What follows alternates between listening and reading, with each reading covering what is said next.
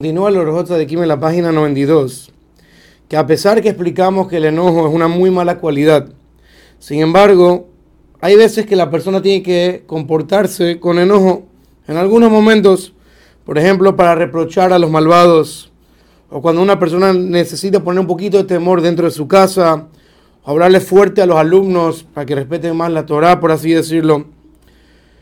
Y cuando una persona se enoja con los malvados, tiene que pesar su furia, dice el Kim. Porque nosotros vimos que Moshe Rabenu, cuando escuchó que Reuben y Gad no querían cruzar a la tierra de Israel, se puso muy bravo con ellos y los llamó Tarbut Anashim Hataim, como personas pecadoras, reprochándolos, obviamente que Moshe Rabenu pensó, Leshem Shamaim, que iban a enfriar al pueblo de Israel y no querían entrar a la tierra de Israel.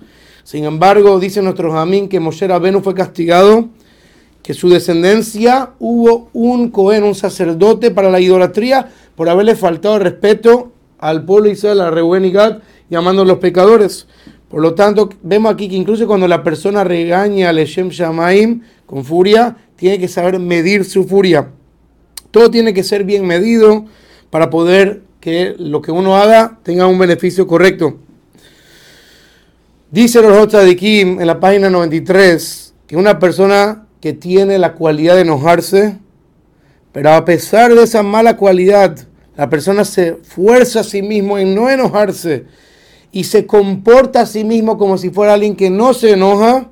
Sobre él está escrito el pasuque Mishle, Tob ere mi migibor. Es mejor una persona que alarga su furia que un fuerte un Moshel Berrujo y uno que gobierna su espíritu es más fuerte, mi lo que es más fuerte que una persona que conquista una ciudad. Significa, una persona que conquista una ciudad entera, una persona dice, yo soy fuertísimo. Más fuerte es la persona que tiene la tendencia a enojarse y aún así la persona se puede aguantar a sí mismo.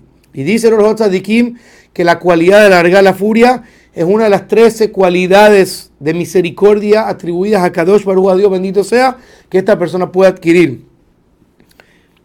Y dijo uno de los sabios que una persona que cuando se enoja lo hace de mahshabá, lo hace con pensamiento, vas a ver la tranquilidad, el resplandor de una persona que piensa con esa furia.